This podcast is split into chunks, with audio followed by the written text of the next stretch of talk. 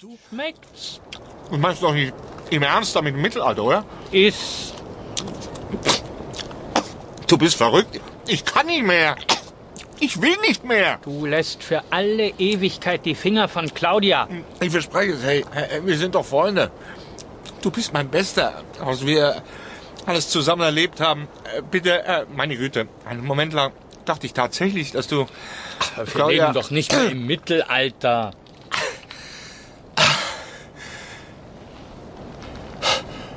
Sag mal, spürst du auch so ein Kribbeln in den Füßen? Nein. Wieso sollte ich? Seltsam. Jetzt spüre ich es auch in den Beinen. Hi- Hilfst du, mir mal hoch? Nein. Ich habe kein Gefühl mehr in den Beinen. Es beginnt bei den äußeren Gliedmaßen. Der eigentliche Todeskampf setzt aber erst in einer Viertelstunde Wo- ein. wo- wo- Wovon redest du? Manni, W- Was soll das?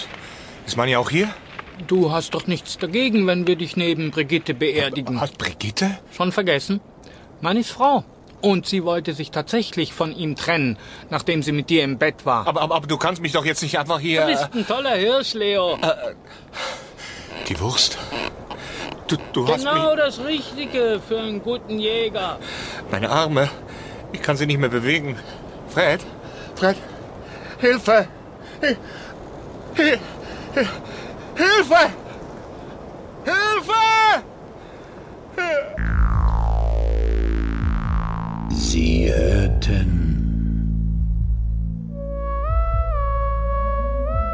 das Schreckmümpfeli. Jägerlatein von Roger Grave.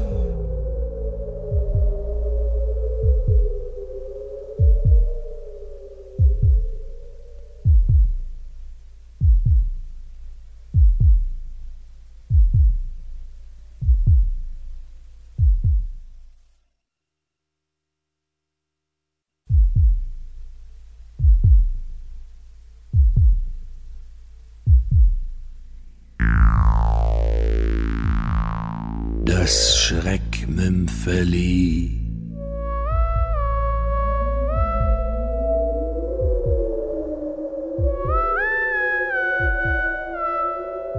Auferstehung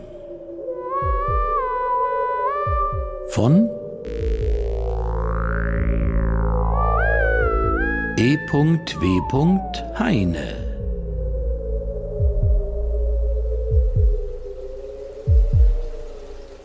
Er trieb auf dem Wasser wie ein Stück Holz. Und die Flut war kalt, eiskalt.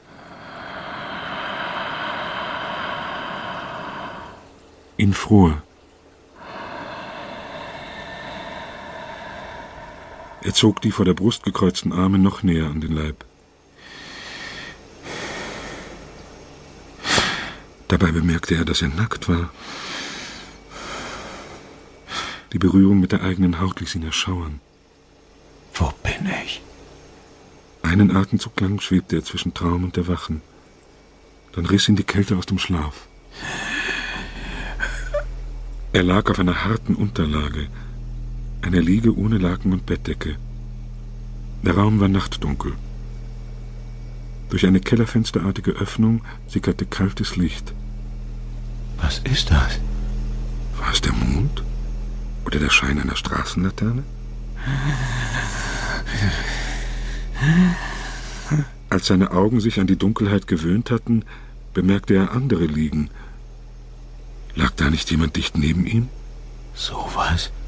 Er drehte sich auf die Seite, streckte seinen Arm aus und fuhr zurück. Oh mein Gott. Seine Fingerspitzen hatten Haut berührt, nackte Haut, aber so kalt wie totes Fleisch. Was soll das? Wo bin ich hier? Wie komme ich hierher? Sein Lebenswille verdrängte die Fragen sofort wieder. Schlotternd vor Kälte erhob er sich. Ich erfriere, verdammt. Ich brauche was zum Anziehen. Barfuß, auf eiskalten Fliesen, tastete er sich an der Wand entlang bis zu einem Schrank, in dem er eine Wolldecke fand. Eingewickelt wie eine Mumie ließ er sich in einer Ecke des Raumes nieder und genoss die Wärme, die seine erstarrten Glieder wieder mit Leben erfüllte.